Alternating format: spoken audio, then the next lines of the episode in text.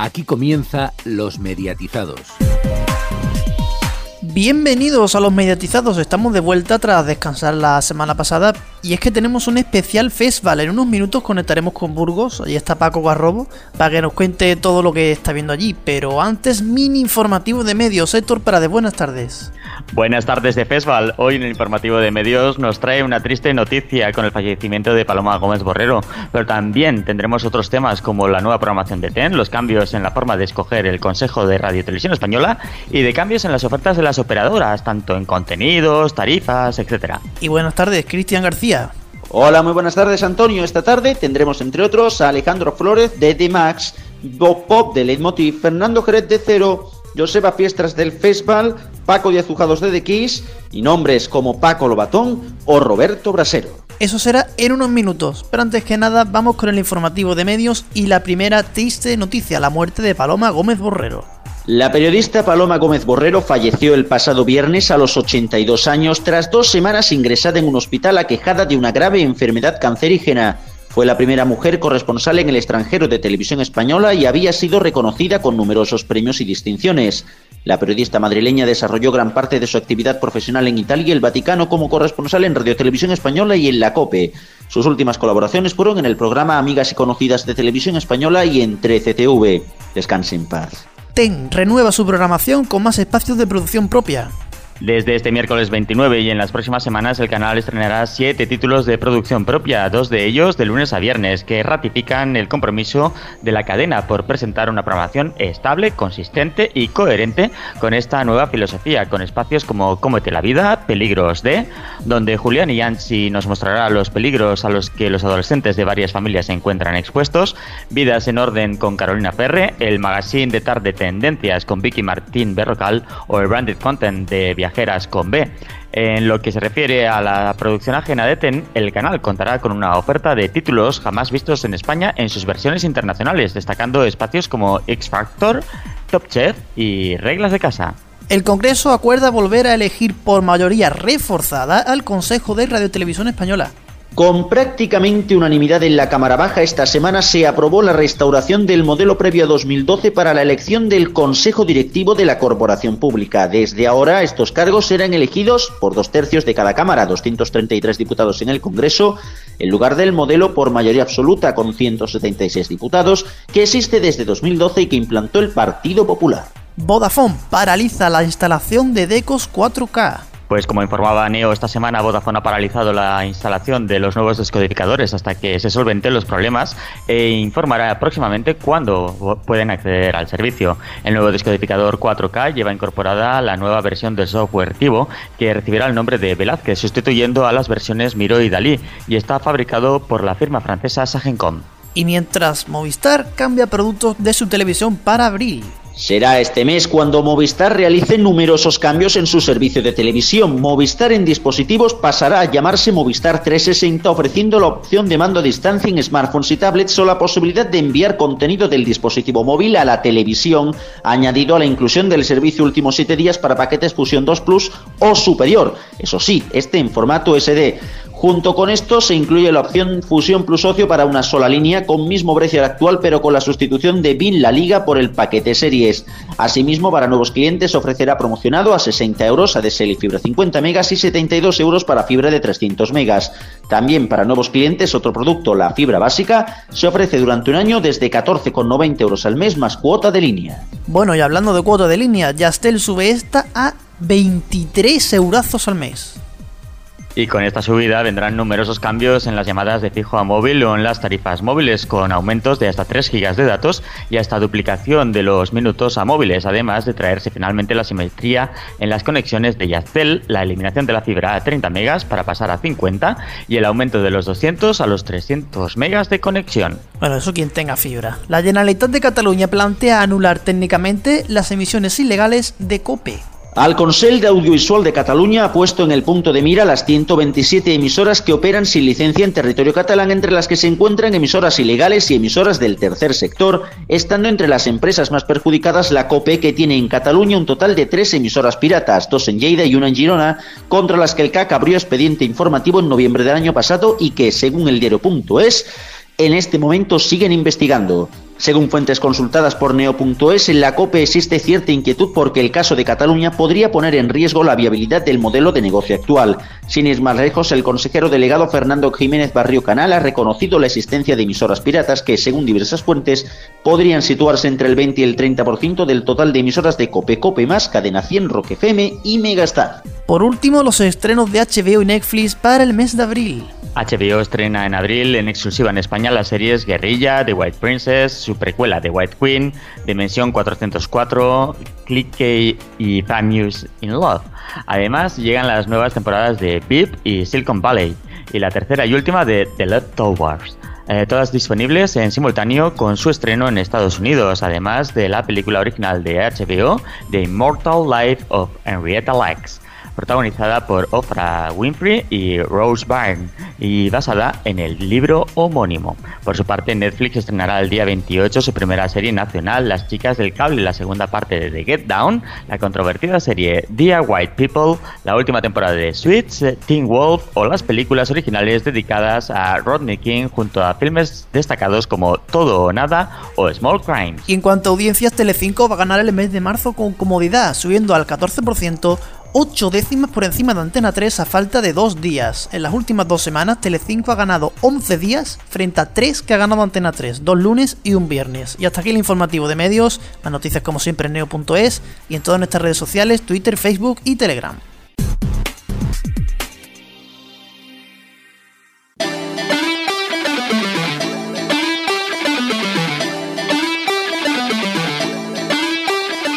Está con nosotros desde el Festival Paco Garrobo. Buenas. Muy buenas, ¿cómo estamos? Pues cuenta. No sé, hoy, hoy no presento yo el programa. Eh, ya os digo que, que, lo primero de todo que nos ha sorprendido en Burgos es que no hace frío. ¿Y eso? Pues no lo sé, aquí, aquí a mí me habían dicho que aquí los pingüinos iban con bufanda y yo me había venido con toda la ropa de invierno y yo voy en manga corta en algún momento del día, ¿eh? El festival, el festival trae calorcito allá donde va. Bueno, vamos a contar por orden cronológico qué es lo que, qué es lo que has ido viendo allí en el festival. Pues sí, vamos a ir contando por orden cronológico, pero yo creo que lo primero sería valorar este festival. Un festival de primavera que ha sido con un cartel bastante flojito, hay que reconocerlo, pero también yo creo que ha sido motivos de falta de tiempo. Pero que con quien mejor podemos hablarlo yo creo que es con una de las personas más importantes del festival. Su director, Joseba Fiestras. Pues una edición más del festival y como siempre en el programa siempre tenemos a Joseba. Muy buenas tardes. Buenas tardes. Bueno, primero de todo, una edición que ha sido complicada, pero bueno, aquí está la tercera edición de primavera. ¿Cómo valoráis de momento lo que hemos visto pues hasta ahora? Bueno, pues hemos visto poco. Sí, claro. Nosotros entre bambalinas y que hemos, eh, estamos muy contentos porque ha costado, porque ha sido una edición, como dices, complicada, compleja, pero bueno, la, hemos intentado sacar un programa lo más eh, completo posible, generando contenidos propios, como esos encuentros eh, que tenemos a las 7 de la tarde, que de los que estamos muy orgullosos. Uno hoy presentamos dedicado a los presentadores y presentadoras de televisión, eh, Actuar en serie, dedicado a actrices y actores, y ese homenaje Chicho Visiones de Futuro, que está, que está dedicado a un genio de, la televisión, eh, que consideramos un pionero y que vamos a, a debatir un poco, bueno, pues... Eh, por qué un tipo que hace una serie como Historias para no dormir en, a finales de los 60, principios de los 70, coges ahora uno de sus capítulos y resulta que tiene una vigencia eh, fantástica, ¿no? Entonces, bueno, pues de todo eso vamos a hablar, vamos a hablar de presentadores, como te digo, de actores y luego conocer eh, algunos de los estrenos eh, que nos depara la parrilla de, de, Antena 3, de Televisión Española, de las diferentes cadenas en los próximos meses. Sí, ha sido un festival que como, bueno, parece que a lo mejor ha habido un poco menos de tiempo, se ha dado mucha potenciación esta vez a las cadenas pequeñas. Canal Cocina tiene doble asistencia, la gente de AMC, Movistar se ha traído otra vez todo lo que claro. tiene, ¿no?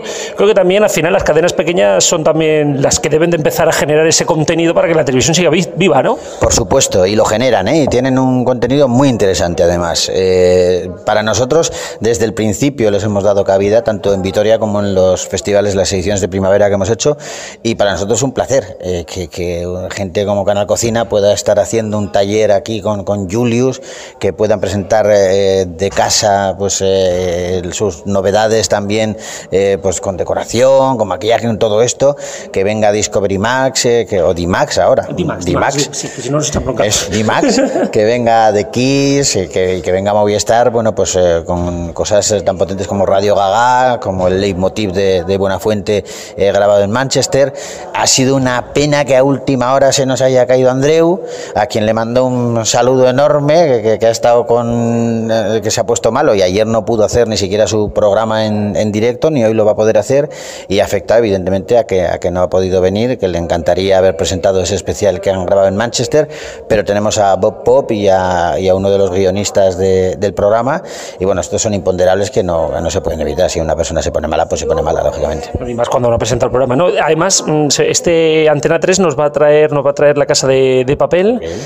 Eh, bueno, son, son apuestas, son apuestas muy potentes. La primavera, la primavera es un buen momento para estrenar. Y al final, al final las cadenas se están reservando para después de Semana Santa. O sea que el festival ha caído muy bien. Sí, claro, hombre, las fechas miramos pensando en eso, ¿no? Eh, eh, estamos tanteando un poco primavera, nos está costando más que septiembre, que ya tenemos la fecha. Claro, esa es muy fácil, ¿no? Claro. Eh, hemos tanteado, hemos hecho eh, Murcia, Albacete y ahora Burgos. Nos gustaría quedarnos aquí en, en Burgos, es una plaza que, que nos gusta mucho, la ciudad está respondiendo muy bien. Y además muy cerquita de, de Vitoria-Gasteiz. Estratégicamente para nosotros es fantástico, eh, pero, pero sí que tenemos que todavía eh, experimentar con el tema de las fechas, porque sí que lo hemos hecho antes de Semana Santa, después de Semana Santa, antes de Semana Santa. Bueno, queremos mm, consensuarlo bien con las cadenas para que con ellas eh, sepamos exactamente cuál es la fecha idónea para hacer un festival de estas características, pero sí es cierto que tenemos la suerte de no solamente Ninja Warrior, eh, ver un, un- un avance en exclusiva de, de ese programa concurso, sino de la Casa de Papel, un encuentro que van a hacer con la prensa y vamos a poder ver algunos minutos de, de esta nueva producción de ficción de, de A3 Media. Que tiene muy buena pinta. Tiene muy buena pinta. A mí, a mí me llama mucho la atención un robo a un, a un banco, que es el- el hilo conductor de la serie. Y luego también Televisión Española tiene Servir y Proteger, que, nos, que es la nueva apuesta de, de la cadena pública y que también nos la va a presentar aquí en Burgos. Con lo cual, sí, nosotros estamos muy satisfechos, la verdad. Y en septiembre, Festival, Festival de Gasteiz, ¿ya lo habéis empezado a trabajar? Si te soy sincero, eh, eh, poco, poco, pero por una razón, ¿eh? me, me explico. Es que estamos pensando más eh, ya en, en- en el décimo aniversario, o sea, el, el 2018 cumplimos 10 años en Vitoria y queremos celebrarlo de una forma especial, queremos hacer actividades eh, extraordinarias y estamos, estamos pensando eh, y llevándolas a cabo, pariéndolas desde, desde ahora mismo. ¿no? Evidentemente, antes tenemos el noveno y, y le prestaremos la atención que necesita, pero sí es cierto que tenemos la mente puesta ya eh, con mucha antelación en, en 2018 por, porque nos parece que es una fecha importante para, para celebrar, porque quién nos iba a decir a nosotros que eh, 10 años después íbamos a estar aquí y vamos a estar de forma tan potente. Y, luego lo que haremos ahora es en el momento en que acabe Burgos, pues evidentemente empezar a pensar en, en Vitoria. La idea tenemos es eh, repetir el calendario del año pasado, a mediados de junio hacer una fiesta de presentación en Madrid, como hicimos el año pasado, presentar ahí el cartel, presentar las novedades que pueda haber y luego pues hacer una edición eh, que son las propias cadenas con sus contenidos los que la mueven y, nos sorprenden. Nosotros eh, estamos abiertos a, lo que nos propongan, nos empezaremos a reunir con ellas y, y adelante. Y para, y para cerrar, hablando de 2019, fe- próximo festival de primavera, ¿habrá más tiempo habrá más tiempo de preparación y sobre todo, ¿va a ser cinco días o queréis mantenerlo en tres? Pues eso iremos jugando, como te digo, estamos experimentando un poquito, ¿no? Depende de, los, de los contenidos que haya, de, de- nos ha pasado, nosotros empezamos haciendo el, el Festival de, de Primavera, la primera edición en Murcia eh, fueron cinco días, Eh, luego en Albacete pasamos a tres, ahora en Burgos hemos repetido con, con tres. Tres es una medida buena, Mm, cinco me parece que es demasiado para, para Primavera, cuatro igual añadiendo una gala o alguna cosa, bueno, pues podría ser pero vamos a experimentarlo. Lo primero que queremos es hacer bien esta edición que tenemos entre manos, ver eh, si a la ciudad y a Burgos le ha encajado bien y, quieren seguir, eso nos permitiría, eso, para nosotros sería lo mejor, porque si, si nosotros acabamos aquí, hacemos balance, hablamos con el alcalde, hablamos con las autoridades de aquí, dicen, adelante, vamos a seguir en Burgos, jo, tenemos un año entero para preparar la edición de, primavera. A nosotros lo que nos ha fallado eh, en, las tres primeras ediciones es que hemos trabajado de forma muy precipitada con este festival, pues porque no teníamos ciudad, porque nos lo han dicho a última hora y, casi, casi hemos tenido que montar los festivales en, dos meses, en, en, un mes y medio. Y eso evidentemente pues es un trabajazo. Si nosotros consiguiéramos asentar esta edición de primavera en una ciudad como esta, como Burgos, y tuviéramos un año entero para prepararla, estoy convencido de que en muy poquito tiempo, hombre, no te digo que cogiera la misma fuerza que Vitoria, pues porque son dos cosas diferentes, pero sí estoy convencido de que crecería al ritmo que, que ha crecido Vitoria. Bueno, pues Joseba, muchísimas gracias y como siempre agradecer todas las facilidades que nos dais y todo el trabajo que hacéis y mucha suerte en lo que queda de festival. Un placer y gracias a vosotros. Pues sí, parece que el festival quiere crecer a nivel de primavera, pero, pero la cosa está yendo bastante más lenta que en el festival de, de veranito. O sea, bueno, el de septiembre, vamos, el de final de, de verano. Iremos viendo, porque yo creo que el festival de primavera es algo muy necesario y que poquito a poco irá creciendo. Os cuento también que, el día comenzó, pues aparte de con Canal Cocina, como ya, como ya visteis, comenzó con una rueda de prensa muy especial y fue el especial de Leitmotiv Volveremos, un especial rodado en Manchester y bueno, donde Buena Fuente quiere darle voz a todos los españoles que han emigrado por motivos económicos. Iremos viendo entrevistas de gente que está viviendo allí, eh, incluso una entrevista a una persona que se quiere ir a vivir allí, los que escribieron el libro Volveremos, y también de un inglés que convive con estos españoles. Además, os recomiendo que veáis eh, esta noche, es a, a, las 11 de la noche, de aquí a un ratito. Os recomiendo que veáis porque hay un corte de Broncano buenísimo, es un sketch buenísimo de Broncano y un cierre musical también muy bonito desde el The Night and, Night and Day Club, que es uno de los clubes más importantes. Allí comenzó Oasis, sin ir más lejos. Y ya os digo, es un especial muy, muy bueno. Y quién mejor que uno de los guionistas de este, de este programa para contárnoslo. Sí, bueno, iba a estar el propio Buenafuente, pero al final no pudo por enfermedad, no podía, no podía ni hablar, pobre. Pues así que quien vamos a escuchar es a Bob Pop, colaborador y guionista de Leitmotiv. Pues tenemos con nosotros también a, uno de los porque siempre todo el mundo ve a Buena Fuente, pero al final quien hace el programa es también la, gente detrás, así que tenemos a uno de los ideólogos de Leitmotiv, Bob Pop, muy buenas tardes. Hola, muy buenas tardes, ¿qué tal? Bueno, hemos visto el programa que precisamente como nosotros salimos los jueves a las 8, de aquí a dos horitas vais a estrenar en, en cero, volveremos, os vais a Manchester a mostrar la vida de los españoles que, se han, tenido, que han tenido que emigrar. ¿Por qué?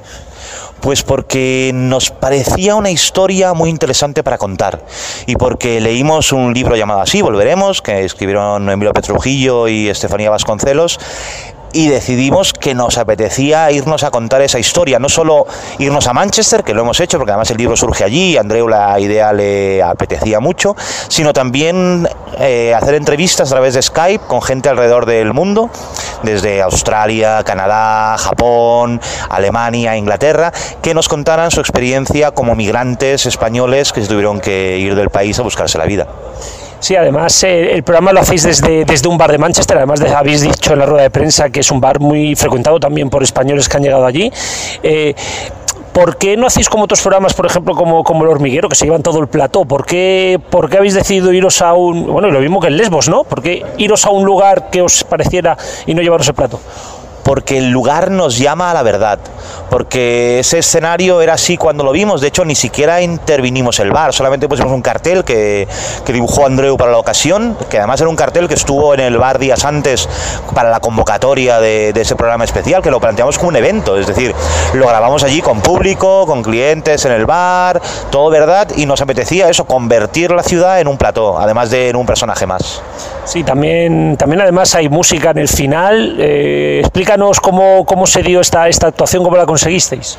Pues mira, eh, nosotros antes de, dos semanas antes de grabar el programa nos fuimos a localizar y caminando por la calle de Manchester escuchamos a un violinista cantando con una chica que nos volvió muy locos y descubrimos que además este violinista que nos encantaba y la chica que cantaba con él a veces se hacían acompañar por un guitarrista español de Córdoba.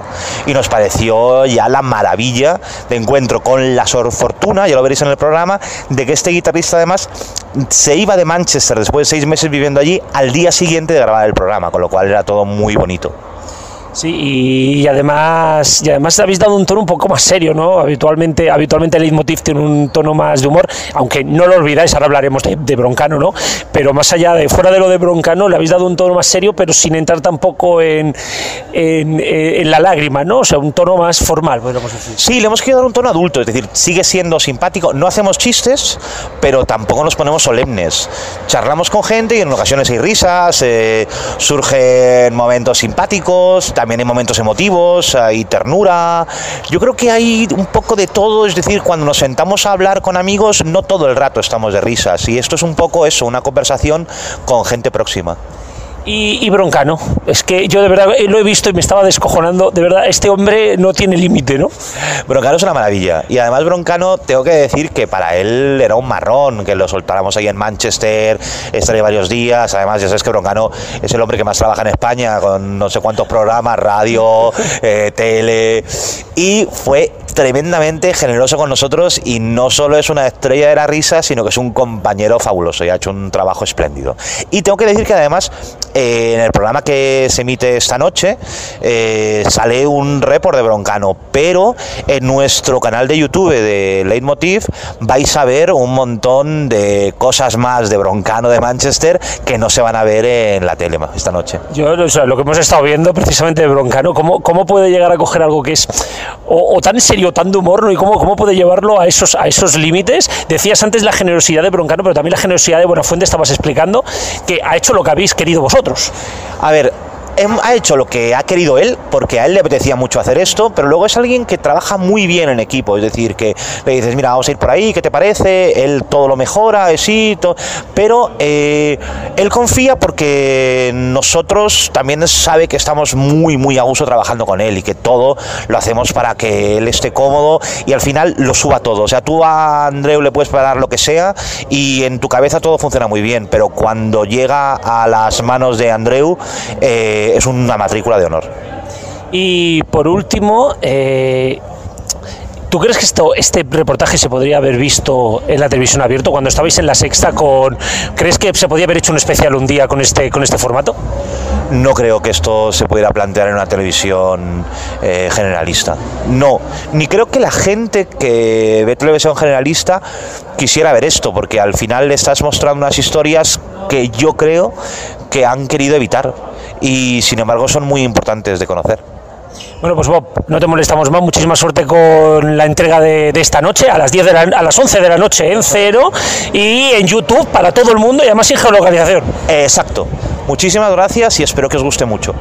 Y siguió el día, siguió el día con la rueda de prensa de Dikis, este canal, eh, una joint venture entre el grupo Radio Blanca de XFM y, y, GTFM, también de GTV, con la gente de Discovery. Bueno, nos presentaron el programa Adelgaza como puedas. La versión americana del programa van a emitir, si no me equivoco, es la decimotercera o decimocuarta temporada, pero al final no fue tan importante esta presentación como celebrar el primer año de emisión de Dikis. Y por ahí va la entrevista. Sí, vamos a escuchar a Paco Díaz Ujado, director de antena de Dikis. Bueno, y en este festival quien ha tomado protagonismo son sobre todo las televisiones pequeñas, podríamos decir, entre comillas, y una de ellas pues es Dickies, que además cumple un año y qué mejor que para hablarlo con su director de antena. Paco, muy buenas tardes. Muy buenas tardes. Bueno, primero de todo, ¿qué valoración hacéis de este primer año de Dickies? Pues la verdad que estamos muy contentos porque eh, la audiencia nos ha ido acompañando y eso es fundamental para, el, eh, digamos, para los que trabajamos en una cadena, que veamos eh, que la programación que estamos proponiendo a los telespectadores eh, sea merecedora de un seguimiento y que ese seguimiento cada vez sea mayor. Eh, el año 2016, los ocho primeros meses, lo terminamos en torno al 0,7% y puntualmente en estos tres meses que llevamos de este año, el, el crecimiento ha sido espectacular y estamos ahora mismo ya rondando el 1%, con lo cual, para los que diseñamos la programación, el hecho de que nos respalde tantos espectadores, pues significa pues, que estamos muy contentos y que esperamos mejorar para que podamos crecer en esa, en esa audiencia. programación, Discovery, pero habéis conseguido ser de las nuevas cadenas, aparte de Gol, que es deporte y es otro tema, ¿no? De las nuevas cadenas, ser la que más audiencia tiene. ¿Cuál es el secreto?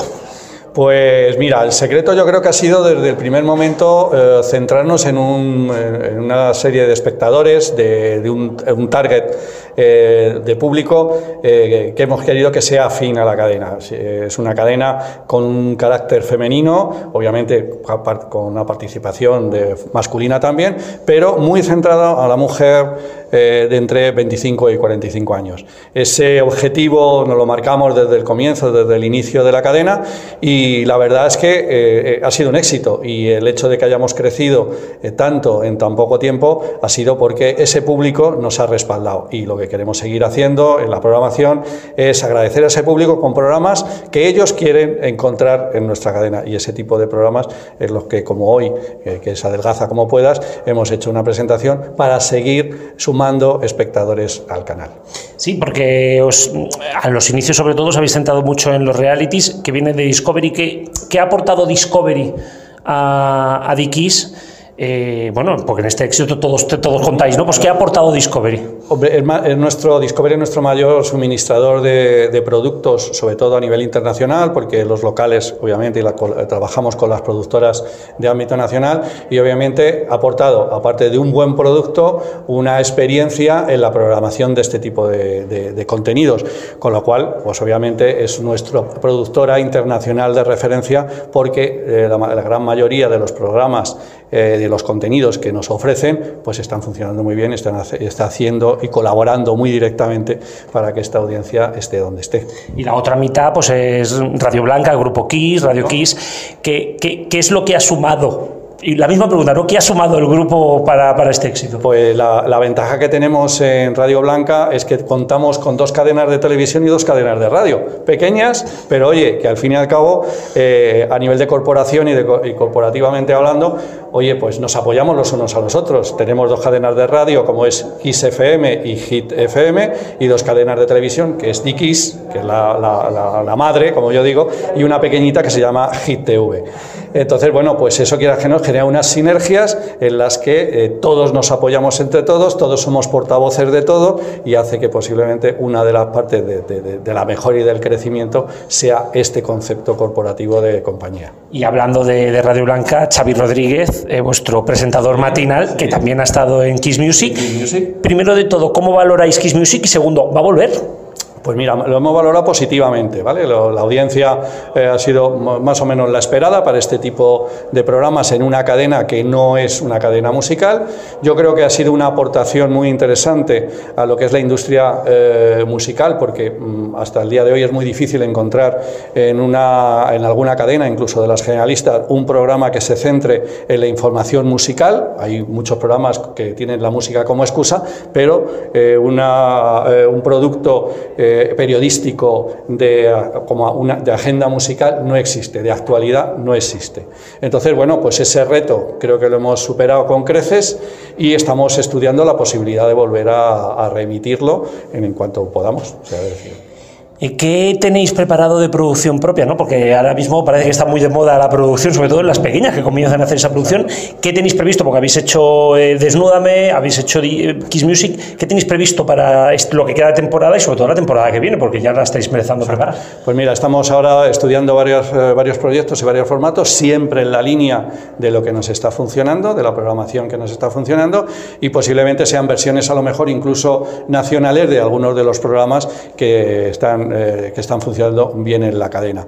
Eh, nosotros seguimos recibiendo proyectos, estamos colaborando conjuntamente con, eh, con, varias productoras para ver si podemos llevar a buen puerto y a buen fin alguno de sus proyectos y yo creo que en los próximos meses tendremos más o menos definido cuál es la apuesta en la, de cara a la nueva programación de Dikis. ¿Cuál es el objetivo para este segundo año de vida de Dikis? De audiencia sobre todo, pero también a nivel televisivo pues eh, ir sumando eh, espectadores es el mayor objetivo y a través de pues, unos formatos eh, que sean adecuados a, los gustos de nuestros telespectadores y nos gustaría llegar pues estar en el 1.3, 1.2, 1.3 eh, a, nivel de audiencia y eso nos permita los ingresos eh, comerciales necesarios como para poder invertir en producción propia. Y para cerrar, una pregunta que además salió hace nada, a finales de año entrasteis en Uteca y ahora se ha anunciado el lanzamiento de una, nueva, de una nueva asociación de televisiones, en este caso las pequeñas de la TDT, entre comillas. ¿Por qué primero en Uteca y ahora aquí? ¿Vais a continuar en Uteca? Y un poquitín, ¿Cuál es el motivo de todo esto? Porque la gente que lo ve dice, uy, que raro. No, pues mira, eh, nosotros por supuesto somos, formamos parte de UTECA y vamos a seguir formando parte de UTECA, lo que sí hemos visto conveniente eh, agruparnos las pequeñas, ¿vale? Porque tenemos posiblemente algún tipo de interés que las grandes eh, ya lo han conseguido y nosotros quisiéramos a través de esta pequeña asociación conseguir determinados objetivos y unirnos para, para, esa, para esa consecución. Por supuesto que nosotros vamos a seguir en UTECA y esto es como todo, es decir, hay equipos de primera división, equipos de segunda división, hay agrupaciones de primera división, eh, agrupaciones de segunda división pues esto es igual. Entonces, no en ningún caso nosotros vamos a salirnos de, UTECA y lo único que queremos es eh, agruparnos las pequeñas, eh, pues para obtener elementos en común que podamos defender conjuntamente y hacer un poquito más de fuerza en los estamentos eh, tanto políticos como sociales. Vamos. Y por último, has hablado de HIT, de HIT TV. ¿Tenéis previsto, no sé si tú puedes hablarnos de ello, ¿no? pero ¿tenéis previsto el lanzamiento de esta cadena, por ejemplo, llevar a las cadenas de pago? ¿Qué tenéis previsto con Hombre, no, no, lo sé lo de la cadena de pago, lo estamos valorando. Es verdad que el crecimiento de HIT TV en los últimos meses también ha sido espectacular y bueno, estamos valorando la posibilidad de poder crecer más. Pero bueno, eso es un tema de, de, estudio. Podemos arrancar un poquito más de información. No, es que es lo que hay, te soy sincero porque hasta donde te puedo contar es que es lo que nosotros sabemos. Es decir, está funcionando muy bien, estamos sorprendidos de un, del crecimiento que está teniendo GTV y bueno, vamos a ver hasta dónde llega y qué podemos aportar eh, de cara a si lo potenciamos y hacemos una cadena más potente. Sabes que GTV no, no tiene eh, tiene una difusión reducida y entonces, bueno, eso es lo que estamos valorando a nivel empresarial. Pues muchísimas gracias, Paco. Eh, que haya mucha suerte con este segundo año y que, bueno, nos veamos en el festival de, septiembre, ¿no? Pero, y decirle a tus oyentes que por favor vean y conecten y sintonicen Dikis. Y este lunes a las 8, el este estreno de Adelgaza como de lunes, este, este, lunes a, las 8, de lunes a viernes, el estreno del programa Adelgaza como puedas. Pues muchísimas gracias, Paco. A ti. Y ya estamos de vuelta de una pequeña pausa y después de haber escuchado también la entrevista de Dickies, del director de antena de Dickies, y seguimos con el relato de lo que está haciendo este festival de primavera con Paco Garrobo. Pues sí, porque, porque bueno, el festival fue avanzando poquito a poco. Tuvimos una mesa redonda sobre turismo y acción. Yo creo que aquí, poquito podemos decir, es la típica mesa, Antonio, de autopromoción de la ciudad de estas que hay cada año en Vitoria y en la ciudad donde vayamos. Sí, del ayuntamiento, del gobierno regional, de donde se haga el festival. Exactamente. Bueno, en, esta, en esta rueda de prensa lo que quisieron un poco era demostrar cómo los rodajes televisivos podían fomentar el turismo en, la ciudad. Y ciertamente hay que reconocer, por ejemplo, sin ir más lejos, que Juego de Tronos, allá donde va, genera turismo, ¿no? Entonces, bueno, eh, pues todo giraba alrededor de ahí. Lo que pasa es que fue muy importante a las 7 y como en este festival ha habido un cartel tan flojito, han decidido apostar por algo de que se pueden ver en otros, en otros festivales como NIPCOM, eh, que es el festival también de televisión internacional, uno de los más importantes del mundo. Y es que eh, no todos los días hay pases de series o de estrenos, sino que hay días que hacen mesas redondas con gente en el teatro, ¿no? Sin ir más lejos, prácticamente llenaron un teatro con Roberto Brasero, Ana García Lozano, Luis la, la Roreda, como algunos lo recordáis, la por el 1, 2, 3, exactamente, 1, 2, 3 a leer otra vez, Paco Lobatón, el gran Paco Lobatón, José Villarcastín y Juan Manuel Pérez. Esta mesa redonda se centró sobre todo en las experiencias de, presentación de, esto, ¿no? Si os fijáis cada uno desde un punto de vista, incluso desde una edad muy diferente, informativos, tal shows, entretenimiento, eh, programas de investigación, el tiempo, sin ir más lejos, ¿no? Claro, el tiempo, porque aquí vamos a escuchar ahora es a Roberto Brasero, presentador del tiempo de Antena 3. Bueno, y en este festival no solamente hay estrenos, sino que también hay mesas redondas y una de ellas es hoy presentamos y tenemos con nosotros al hombre del tiempo, Roberto Brasero. Muy buenas tardes. Muy buenas tardes. Muy, y bien hallado aquí con un tiempo excelente que tenemos hoy en Burgos, como habíamos previsto. Sí, ya, pero mira que a Burgos ahí me habían dicho que había que venir con bufanda y un poco más con mi bañador. Bueno, no, no sobra la bufanda para si te quedas a dormir mañana a primera hora temprano, que la vamos a necesitar, pero desde luego ahora por la tarde, cuando va a iniciarse esta mesa redonda, tenemos la temperatura muy agradable, además también del calor del público, de los burgaleses y burgalesas que se han acercado aquí. Me ha sorprendido la cantidad de gente que hay aquí esperando a, a escuchar a unas personas que no sé si tendremos algo interesante que contarles, pero bueno, lo intentaremos. Bueno, precisamente te vas a sentar con más presentadores, ¿no? Pero, pero tú eres presentador del tiempo. ¿Qué diferencia hay entre presentar el tiempo y presentar cualquier otro formato? Bueno, presentar el tiempo, eh, te, eh, estás todo el día manejando una información muy sensible, que es el tiempo. Mis compañeros de noticias también, cuando hablan de las elecciones, de los partidos políticos o de los casos de eh, violencia de género, desde luego es un material sensible.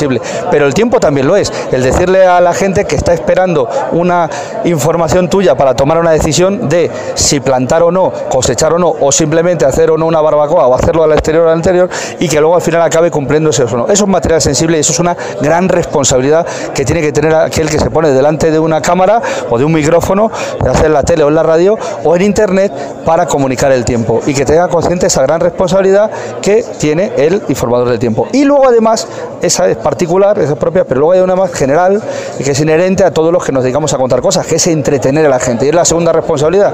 Y uno, nadie se puede permitir aburrir a alguien que se haya sentado delante de la tele a verte. Así que esa es mi doble responsabilidad, que se lo pasen bien y que les sirva la información. Precisamente tú, con un formato tan largo como el que tienes, eh, precisamente el, el, entretenimiento es vital. Al final, la meteorología es importante, sí, pero también el que la gente te vea un rato entretenido, ¿no? Tiene que ser largo, pero ameno, efectivamente, esa es la clave. Y es, es, es más, tiene que ser largo, pero que no se te haga largo. Eso sí, exactamente, ¿no? Y además la gente te manda fotos, la gente le gusta el tiempo. Sí, le gusta participar, le gusta ver las fotos que han mandado en la tele y le gusta formarse parte, formar parte de un programa. Y por eso tu tiempo, cuando nació ya hace cinco años que vamos para seis en Antena 3, se llamó así porque así decidimos que fuera tu tiempo, que lo haces tú mandándonos las fotos. Por ejemplo, a arroba tiempo brasero, donde estaremos encantados de recibir todas las de los oyentes. Bueno, pues Roberto, muchísimas gracias y bueno, que vaya muy bien la charla de ahora. Que lo disfrutéis. Y además de Roberto, también pudimos hablar con una persona que no necesita presentación. Efectivamente, don Paco Lobatón.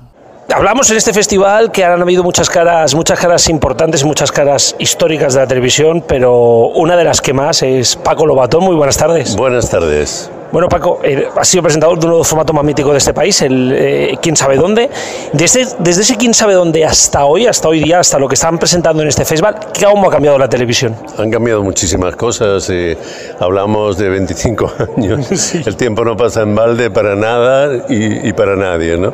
Eh, en cuanto a la televisión, nada más que hay que mirar el panorama de liderazgos. Eh, televisión española en aquellos años era líder absoluta las televisiones eh, privadas estaban iniciando su andadura. Hoy las televisiones privadas son líderes y Televisión Española pasa por un momento crítico. Creo que eso resume un poco el gran cambio. ¿no? Eh, habría que decir como conclusión que ha ganado la dinámica mercantil. ¿Eh? Eh, los intereses, digamos, más de naturaleza económica, comercial, mercantil. ¿no? Eh, yo creo que si tu pregunta es qué deberíamos rescatar, deberíamos rescatar la primacía de, del público, del respeto al público, el respeto a los ciudadanos. Sí, precisamente, quién sabe dónde fue un formato eh, sobre todo de temática social, porque más allá, de, mm, más allá de, del entretenimiento, que no deja de ser parte de, todo, de todo show, ¿no? Eh, esta televisión se ha perdido. Creo que lamentablemente sí.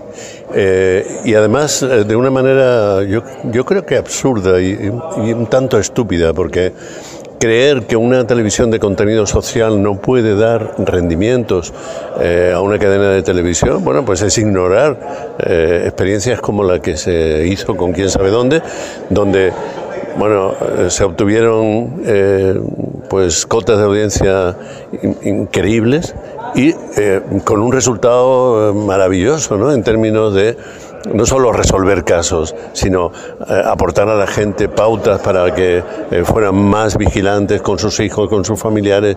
¿Cuántas desapariciones pueden haberse evitado a la luz de las desapariciones que se contaron en el programa? Bueno, pues todo eso tiene un enorme valor que yo creo que hay que reivindicar. Eh, ¿Crees que hablabas antes, no? Pues de, hablabas en la mesa redonda de, un posible retorno de, quién sabe dónde. Ahora tienes la fundación, a la cual sí recomendamos que la gente acceda a la página web y, pueda informarse más. Pero ¿crees que ahora mismo ¿qué, ¿qué, debería de cambiar en la televisión? ¿O crees que ahora mismo eh, ¿quién sabe dónde tiene vigencia y podría estar de nuevo en la televisión? Podría estar perfectamente porque sigue habiendo desapariciones. El Ministerio del Interior el 7 de marzo informó por primera vez en 25 años de datos eh, concluyentes, datos oficiales, y habló Ahí están los datos de 121.000 eh, denuncias en los últimos 10 años. Sobre todo en, en, los años más recientes, la media ha sido de más de 20.000 denuncias. Y aunque la mayoría se hayan resuelto, hay un remanente de mil o a veces dos mil que quedan sin resolver, ¿no? Como en la actualidad que hay 4.164 casos no resueltos.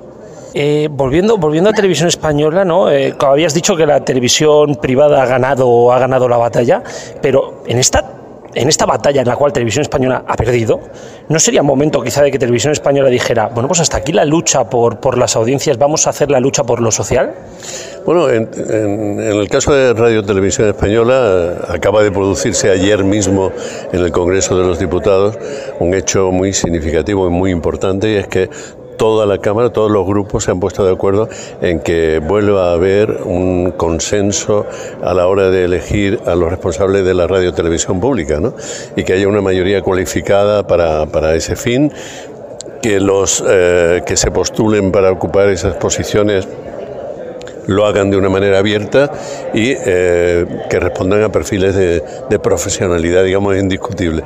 Yo creo que es un buen comienzo para aspirar a que los contenidos sean coherentes también. Estuviste hace no mucho en, un canal de pago, Crimen e Investigación. Mm. Eh, ¿Cómo fue la experiencia? Y sobre todo, ¿no? pues una persona que ha sido siempre de televisión abierto, ¿no? pasar al pago. ¿Cómo fue esa experiencia? Bueno, para un profesional eh, no hay mucha diferencia. Eh, lo hay para el consumidor de televisión. ¿no? Eh, si tú puedes desarrollar un trabajo en un canal que los oyentes, los telespectadores en este caso sintonizan a través de un abono o de una cuota, digamos que te coloca quizá en una posición distinta, pero yo debo decir que fue una experiencia enormemente positiva sobre todo porque nos permitió recuperar el género de sucesos, porque ahí no hablábamos de desapariciones, hablábamos de, sucesos y casos criminales, y creo que es muy interesante poder contar con una cadena temática que te, te brinda ese espacio. ¿no? En la televisión generalista Hubo un tiempo en que había géneros, entre ellos había programas de sucesos. Yo eh, reivindico el retorno del género de, sucesos frente al tratamiento de los sucesos de una manera banal y eh, precipitada, como ocurre en la mayoría de los casos actualmente. Y para cerrar ya, pues tras esta última experiencia de crimen investigación, ¿Tienes algo, algo previsto, tanto ya sea para televisión o para radio, ¿no? ¿Tienes algo previsto en los próximos meses o en mente para poder volver a, a la televisión o a la radio? Mi causa son las personas desaparecidas y sus familias. Por eso estoy en la Fundación Quién sabe dónde Global, QSD Global eh, por eso con la Fundación estamos intentando abrir espacios en televisión española. De hecho, tuvimos durante un año en la mañana una ventana que se llamó Ventana QSD, Ventana quién sabe dónde, y eh, hemos estado y seguimos estando a disposición de las demás cadenas para aportarles información, para intentar que eh, la información sobre personas desaparecidas esté presente y esté además con un tratamiento adecuado, respetuoso y sensible.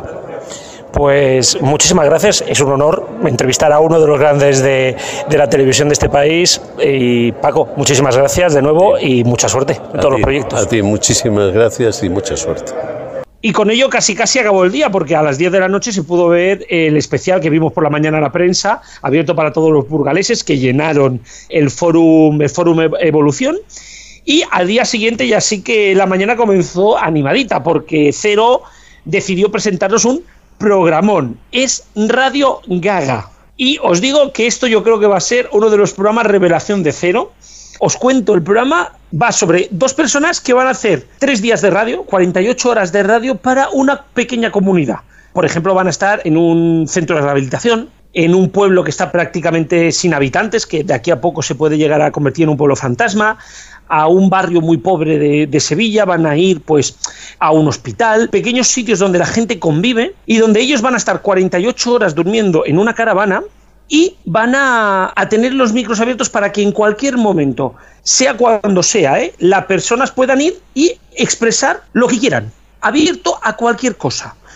Y, este, que es un formato belga, que es un formato muy chulo, yo creo que puede ser una de las sorpresas de, de la temporada. ¿eh? Yo mm, estoy convencido que aquí Movistar se juega y yo creo que puede hacer un gran papel. Sí, al menos a nosotros nos interesa por el tema radio y demás. Y yo tengo una duda, ¿te regaló Movistar allí una radio? ¿O un MP3? No, o no, no regalaron. No, no regalaron una radio, pero ojito, porque ellos sí que lo que van a hacer es, al inicio del programa, van a repartir una radio pequeña a todas las personas que estén allí para que puedan escuchar las 10 horas diarias de radio que van a hacer, bueno, los dos locutores, ¿no? Entonces, yo creo que puede llegar a ser, puede llegar a ser algo muy divertido, ¿eh? Porque además yo creo que los dos locutores, Antonio, son muy buenos. Sí, son Manuel Burque y Quique Peinado, que lo conocemos por Zapeando y por Melodía FM. Exactamente, son, son dos grandes del humor, pero van a hacer un formato que no es humor, ¿eh? Van a hacer un formato donde van a intentar tocar la patata de la gente, pero sin entrar en, en esa lágrima fácil. Van a intentar mostrar la vida de la gente sin entrar en lo más ruin, ¿no? Yo creo que, ya os digo, yo para mí es uno de los formatos. Y precisamente hemos hablado con una persona que sabe mucho de este formato y del resto de cero. Fernando Jerez, su director. Bueno, y si hablamos, hablamos de festival, siempre hablamos de una entrevista que tenemos fija, además es un grandísimo amigo del programa. Fernando, muy buenas tardes. ¿Qué tal? Buenas tardes, gracias. Bueno, y nos has presentado, nos has presentado Radio Gaga, un formato belga, que ya es, ya es curioso, ¿no? Porque no suelen exportar mucho de determinados países, ¿no? Pero, ¿cómo es el formato? Explícaselo a nuestros oyentes. Pues mira, el formato es eh, básicamente dos personas que montan una radio ambulante eh, con una caravana y se van a diferentes centros, un centro de rehabilitación, eh, un hospital, un pueblo que está en vías de, de deshabitarse completamente y desaparecer, etcétera. Van, montan su emisora, dan radios a toda la gente de ese centro y durante 48 horas hacen una emisora donde van a hablar con toda la gente que está en esa, en esa geografía, en ese centro, en un barrio, etcétera, etcétera. Y es contar de una manera diferente, bonita, con la radio como excusa, eh, las historias de la gente, de una manera muy emocional, sin, sin pasarse, eh, con la inteligencia, en este caso de dos personas que hemos elegido, como Quique Peinado y Manuel Burque, que tienen una base de cómicos. Eh, y eso nos interesa mucho porque al final este programa lo que tiene es emoción pura, pero sin, sin estrujarte las vísceras. Yo creo que es un gran formato de televisión, un formato reconocido por toda la crítica, tres temporadas ya, ya en Bélgica, se va a exportar ya a otros territorios y para mi gusto es uno de los programas más bonitos que he visto en los últimos años. Sí, el avance, el avance era bastante sentimental. ¿Por qué Kiki Burke? Pues mira, eh, yo creo que es muy importante, muy importante que un programa que, tiene un torrente emocional bestial sea gestionado por gente que sabe, eh, que sabe dónde está el valor de salir desde eh, quitarle importancia, eh, gestionar desde, no desde el humor, pero gestionar desde una óptica de cómico historias muy, historias muy duras. Eh, yo creo que Quique es una... Quique es más que un cómico. Quique es una persona de una inteligencia enorme. Quique es un gran periodista, es un enorme escritor, un gran eh, eh, gestor de redes sociales, un hombre inteligente, un hombre que hace radio también y lo hace fenomenal. Eh, y es eh, Quique es muy favorito de, del equipo de cero, nos gusta mucho, nos parece que tiene muchos valores. Manuel Burke es eh, un hombre que, te, que querrías que vivi, viviera en tu vida siempre, o sea, es, un, es una persona deliciosa, de una enorme cultura audiovisual, eh, un tipo entrañable, un tipo amigable, abrazable. Eh, yo creo que hacían un, un conjunto los dos buenísimo para afrontar un reto enorme, que es enfrentarte a todo este torrente emocional que genera, que genera el programa. Eh, ya entrando en materia en cero, nos has dicho al final de la rueda de prensa que esto es eh, lo primero de muchas cositas. ¿Qué cositas? Avánzanos alguna cosa o al menos para dónde pueden ir los Bueno, tiros. dentro de poco vais a, os, os vamos a desvelar qué es el puente. Sí, que Eh, ya hay muchas ganas también de saberlo, porque solo, solo hemos visto a Paula. Pues eh, ya queda muy poquito. Este viernes ya desvelamos en qué consiste, en qué consiste el formato. El puente va a ser uno de nuestros pilares, obviamente, de, de la, de la programación de cero en el segundo trimestre. Eh, pero vamos a, vamos a estrenar la segunda temporada de Acapela, eh, un programa que nos funcionó muy bien en la primera temporada. Como sabéis, es un talent de grupos vocales a capela, sin, sin instrumentos. Eh, vamos a estrenar muchas cosas, muchas cosas. Lo nuevo de Gabilondo, que es espectacular, lo nuevo de John Sistiaga, que es espectacular, eh, etcétera. Hay muchas cositas. Mantenéis a buena fuente, se mantiene likes, eh, estáis construyendo una parrilla, ten- vais a tener nuevos formatos de diario, porque ya estáis hablando sobre todo de formatos de prime time. ¿Estáis planteando nuevos formatos de diario? A ver, diario tenemos cuatro diarios y cuatro diarios no los tiene alguna tele generalista nacional, ¿vale? Eh, Si quitas los informativos, eh, lo, digo desde el, de- lo digo desde el puro entretenimiento. Eh, tener cuatro, cuatro, cuatro programas diarios, Minuto Cero, Likes, eh, Leitmo- Leitmotiv y Diario Vice es un esfuerzo tremendo para, para una cadena como, como, como cero. Eh, nosotros en, en diario no estamos, estamos trabajando mucho en que los diarios evolucionen, en que se conecten mucho con la realidad, con que tengan eh, una capacidad enorme de tener notoriedad en redes sociales. Eh, creo que hay lo hemos conseguido claramente con, con, con Leitmotiv, o sea, Leitmotiv ya nadie duda del éxito de, de un programa que a las 11 nos hace tener unos datos buenísimos.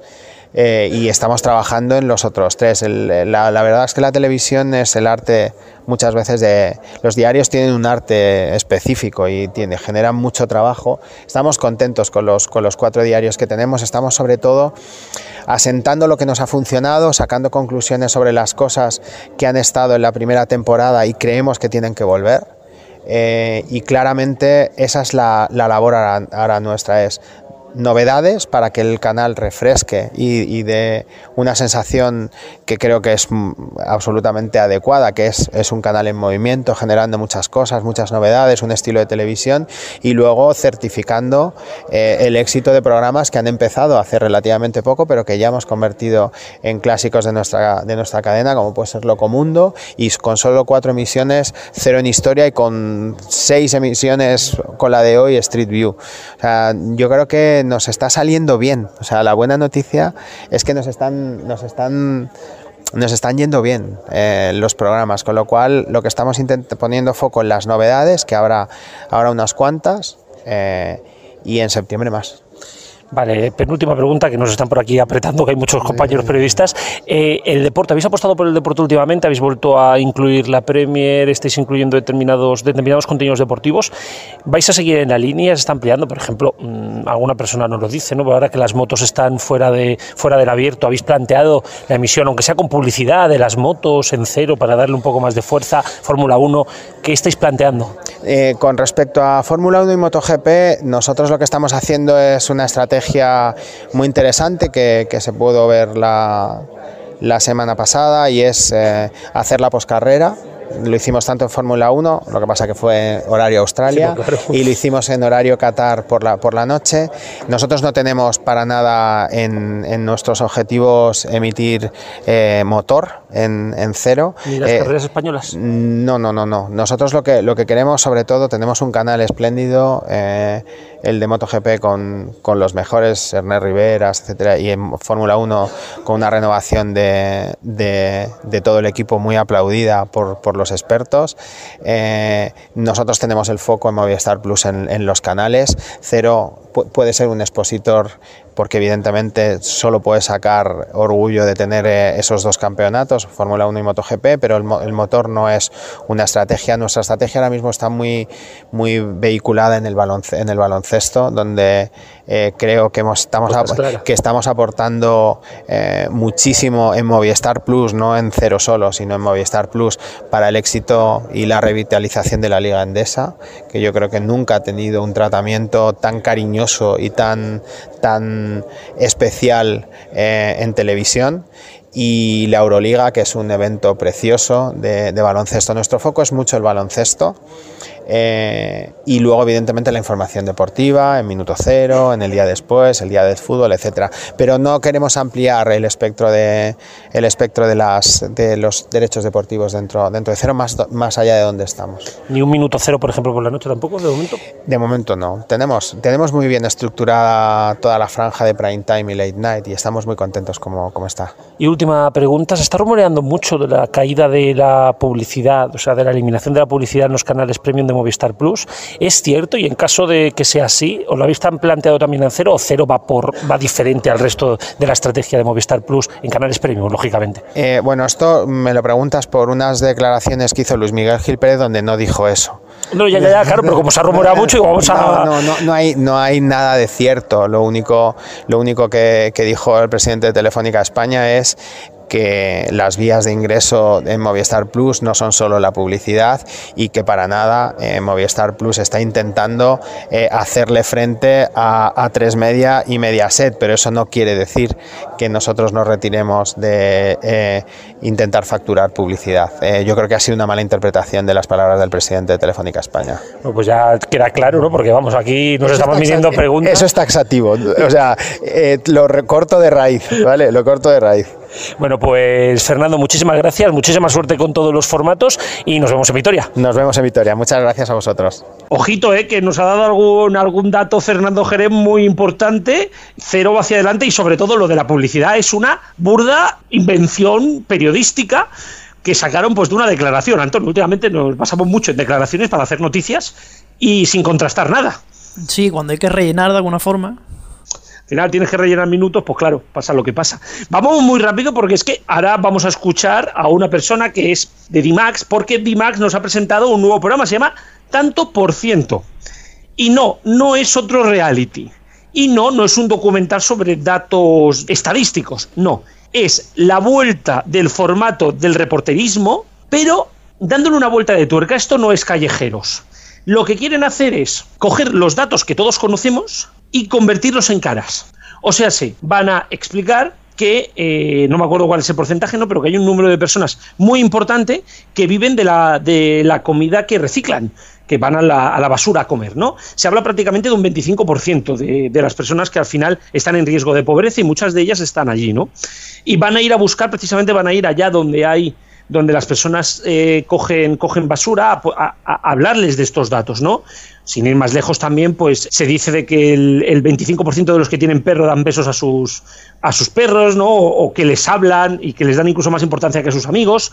La diferencia que hay entre, lo entre el barrio más rico de España y el barrio más pobre. Entonces, a partir de aquí, van a darle calidez a los datos.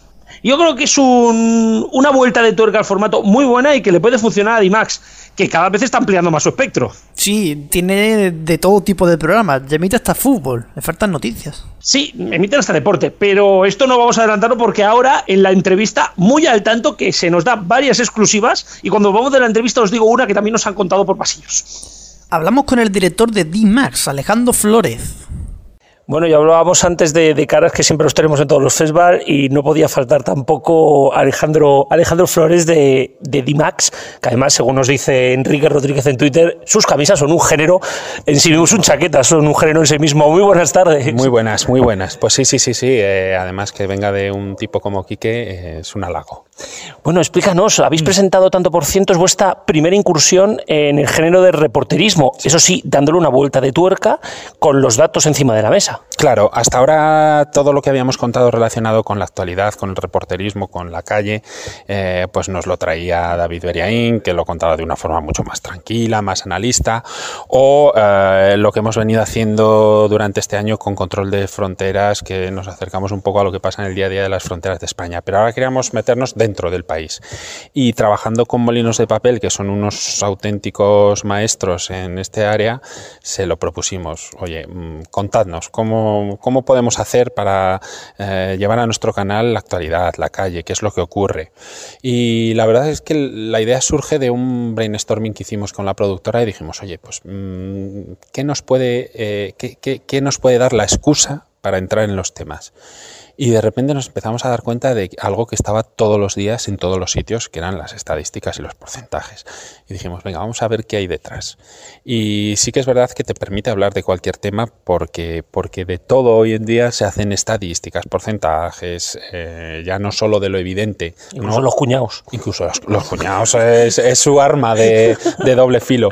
Pero sí que es verdad que los eh, no nos hemos metido en, los, en las cosas muy evidentes, como por ejemplo, eh, porcentajes relacionados con política o con, sino eh, aquellos que, que te llaman la atención cuando te dicen eh, Las Moreras es un barrio en Córdoba que tiene un 70% de paro. Y dices, ¿cómo sale adelante un barrio donde el 70% de la gente no tiene ingresos? Bueno, pues vamos a verlo y lo contamos. Eh, la moraleja es un, hablando también de, barrios, eh, el 25% de la riqueza del, municipio de Alcobendas lo tiene el 1% de de la población. Vamos a verlo, porque está además condensado. Y además una cosa importante es que a los protagonistas les contamos cuáles son estos porcentajes a los cuales ellos pertenecen. Y muchas veces la reacción es, curiosa porque de repente eh, cuando te cuentan eh, este tipo de estadísticas parece una cosa lejana, pero cuando te ves metido dentro de esa estadística eh, es como la gente se queda un poco como pensando, ahí va, pues si ese soy yo, no me había dado cuenta, ¿no? Habéis puesto algunos datos encima de la mesa, sin más dejo pues la, prostitución eh, en España, que mueve 10.000 millones, creo que era, ¿no? O 10 millones. Bueno, la, prostitución en España mueve 10 millones de euros diarios, que es, una auténtica barbaridad. Una locura, es una locura, sí, sí, sí. Además, con datos comparados sobre cuánto gastamos en sanidad y en educación. Eh, habéis hablado también, para, que los oyentes se nos pongan un poco en situación de cuánta gente da, de, da besos a sus perros, ¿no? O sea, ¿cómo, podéis mostrar pues esos datos? ¿no? Eh, todos son datos contrastados que vienen de, fuentes que además eh, cuando sacamos el dato en el programa sale también la fuente. Pero sí, el 76% de los españoles con perro besa a su perro, ¿no? Eh, Claro, eso te lleva a, vamos, no vamos a ver lo, general del 76, sino eh, los casos extremos, o sea, y, nos encontramos, como habéis podido ver, pues con, gente que, tiene una relación con su perro eh, mucho más, eh, digamos, intensa de la que puede tener con su vecino. Habéis dicho también, uno de los datos, eh, para, hacer humor un poquito también, que el 51% de los españoles ha tenido sexo en lugares públicos. ¿Estás en el 51 o en el 49? Pues fíjate, eh, yo creo que hubo un tiempo en el que estuve en el 51, pero a día de esto en el 49 claramente. Todo depende desde cuándo empiecen a, coger la medición. Pero eh, sí, son cosas curiosas. y además no solo han, tenido sexo en lugares públicos, sino que además les ha gustado. y además lo han hecho público. que no lo, cuentan y lo cuentan. Eh, vamos, vamos a entrar en DMAX, ¿no? Porque estáis apostando por, por nuevos formatos. Porque más allá habéis dicho lo de las fronteras y tal, pero no dejan de ser formatos como los, los hechos en Estados Unidos, ¿no? Y ahora apostáis por un, por un, formato propio. Hace muy poquito apostasteis por, por la ficción. Eh, ¿Por qué, por qué estas, estas apuestas? ¿De dónde salen? ¿Cuál es el objetivo? ¿Hacia dónde va Dimax? Bueno, hay un punto en el que tienes que, a ver, yo creo que cualquiera que se dedica a esto tiene que eh, intentar evolucionar y crecer, ¿no? O a veces ese crecer se convierte en, defenderte para no bajar, ¿no? Porque la, la competencia y la competición es muy potente ahora. Pero mm, mira, cuando tienes un canal como Dimax y trabajas en una empresa como Discovery que te permite bastante, mm, nosotros lo que hacemos es probar cosas probar cosas, intentar encontrar nuestro camino eh, y además eh, darles a nuestros espectadores pues algo alternativo. Nosotros no vamos a hacer la voz, ojalá tuviéramos esa capacidad, pero eso es otra pelea diferente. Y, y en ese juego vamos probando cosas y vamos viendo cosas pues, que se asientan mejor, que se asientan peor y de momento el ratio de acierto es, es, es bastante bueno, sí. Eh, precisamente teníais al Mago Pop, va, va a seguir, va a seguir funcionando el Mago Pop. O sea, de todas las cosas que habéis hecho de producción propia, ¿qué tenéis enfrente y sobre todo también qué tenéis a futuros? ¿Qué, Pues, qué estáis ejemplo, preparando? Mira, muy fácil. Eh, Mago Pop. Sigue con nosotros. Hasta ahora estábamos haciendo unos cuatro especiales al año. Ahora vamos a hacer, este año podemos hacer ocho. Eh, te puedo decir que el primer eh, famoso con el que se ha ido a vivir 48 horas de magia ha sido con el actor Raúl Arevalo. Es un episodio mm, fantástico. Como mínimo. Totalmente. Pero además es que Antonio es un tipo eh, especial, es, es un tipo que lleva, otro día me decía, no sé si 750.000 entradas vendidas de su espectáculo, eh, pero sigue siendo un tipo muy cercano, eh, la relación que tiene con la cadena es fantástica, eh, nos entendemos muy muy bien y, por eso, además como funciona bien, el, programa seguimos haciendo. Y ese es nuestro contenido que más ha viajado, a casi 200 países. Eh, Frank está grabando ahora mismo. Frank le tenemos ahora en una localización curiosa, donde nos va a contar la fauna. Eh, lo traéis en privado, seguro no lo traéis a Vitoria, ¿no? Eh, yo creo que para Vitoria tendremos Frank, pero con otro tema. Ahora tenemos eh, eh Frank que en sus visitas a diferentes países están terminando ahora la grabación. Pero también viene, eh, te cuento, mmm, nos viene ahora, o sea, más de control de fronteras, una cosilla nueva que vamos a hacer eh, explorando esta línea de, de control de fronteras. Eh, te he dicho que seguimos con la magia. Ahora estamos sentados con David viendo nuevos temas para clandestino. Eh, yo creo que de esta ya acabamos en la cárcel porque cada vez que nos presenta algo es, es, es, muy tremendo. Con el episodio, los tres episodios de Cártel de Sinaloa ha sido una experiencia fantástica. Se estrenaron en Estados Unidos en Discovery en español, que es la versión de Discovery Channel, pero emite en español y es la más, ha sido la más, el programa más visto del año en Estados Unidos en el canal Discovery en español. Es increíble, ¿no? O sea, más allá sí, de sí, eso, sí, es, es, es, algo que, que, no, si lo piensas, um, es difícil, es difícil entrar en ese mercado. Eh, cosas nuevas, también estamos viendo formatos nuevos. Eh, un especial estamos preparando para fin de año, así que haga un poquito de, de ruido. Y, y, ahí seguimos. Eh, intentamos asegurar el poder tener, eh, ¿cómo te diría yo?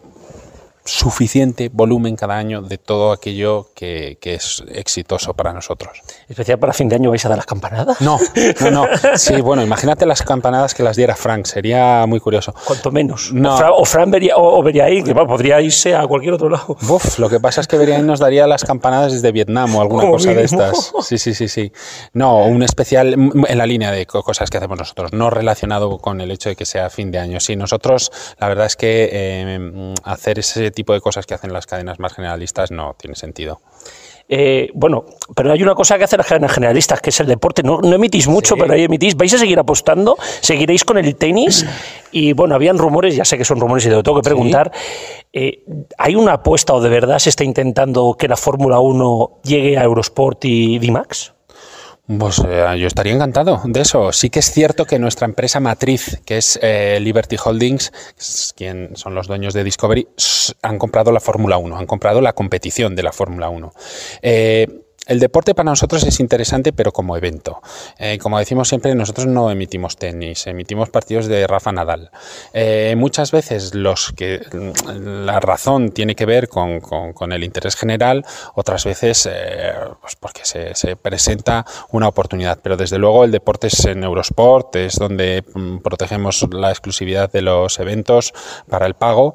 Y bueno, pues de vez en cuando surgen oportunidades como el otro día de emitir un partido de la selección española sub-21 y la verdad es que fue muy bien, nos dio un 4% y 700.000 espectadores, pero además te diré que vamos a emitir el europeo sub-17 de fútbol. De fútbol de la sele- pero mm, vamos a, a los partidos de la selección española. Eh, Lo demás en Eurosport, entiendo, ¿no? Sí, sí, Eurosport siempre da las, las competiciones eh, completas.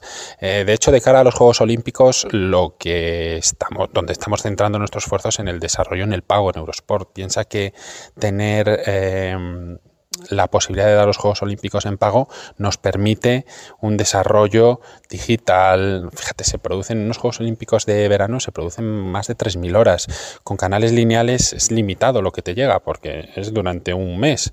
Eh, el pago te permite hacer eh, canales de lo que te dé la gana, un canal de fútbol, un canal de tal.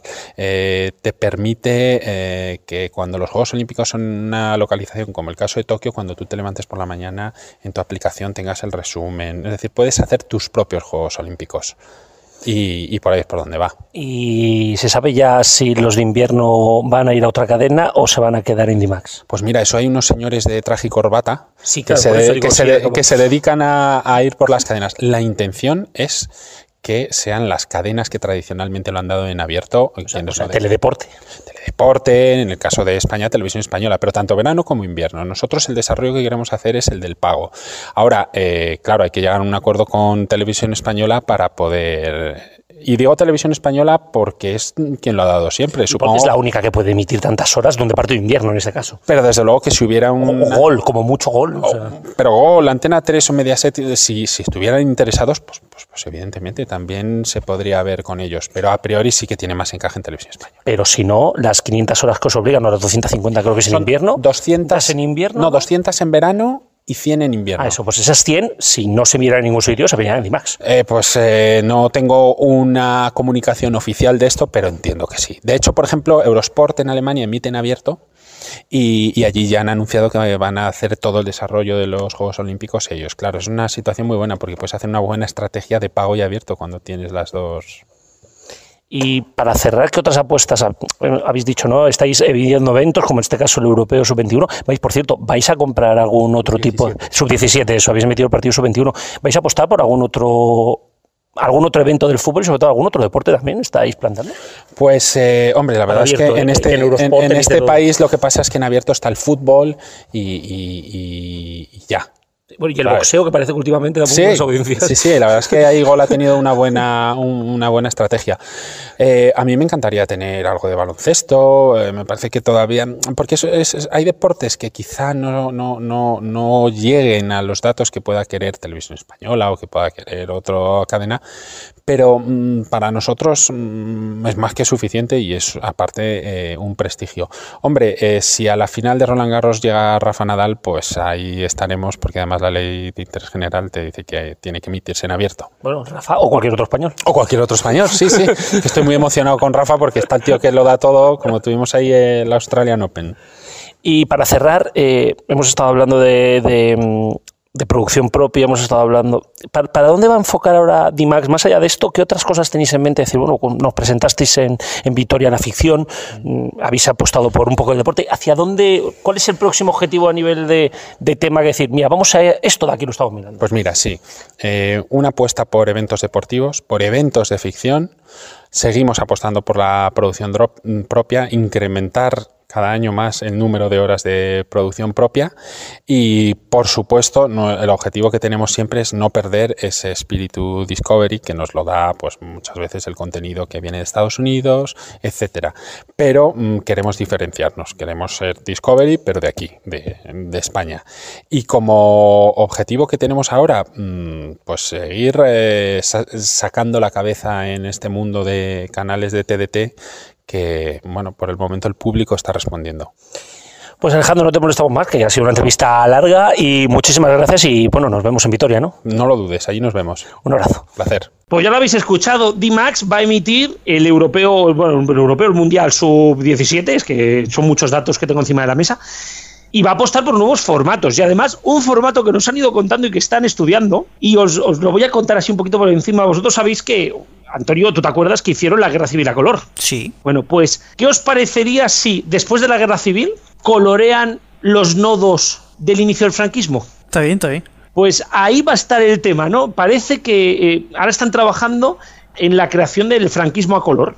No, lo importante no es relatar lo que hizo Franco, sino relatar la sociedad de los años 40, 50 y 60 en base a las imágenes que hay encima de la mesa, sobre todo posterior a la Guerra Mundial. ¿no?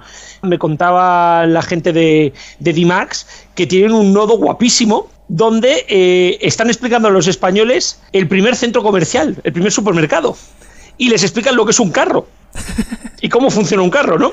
Y ojito, porque puede ser muy bueno. Esto es un carrito de la compra. Aquí se ha hecho una peseta para coger el carrito.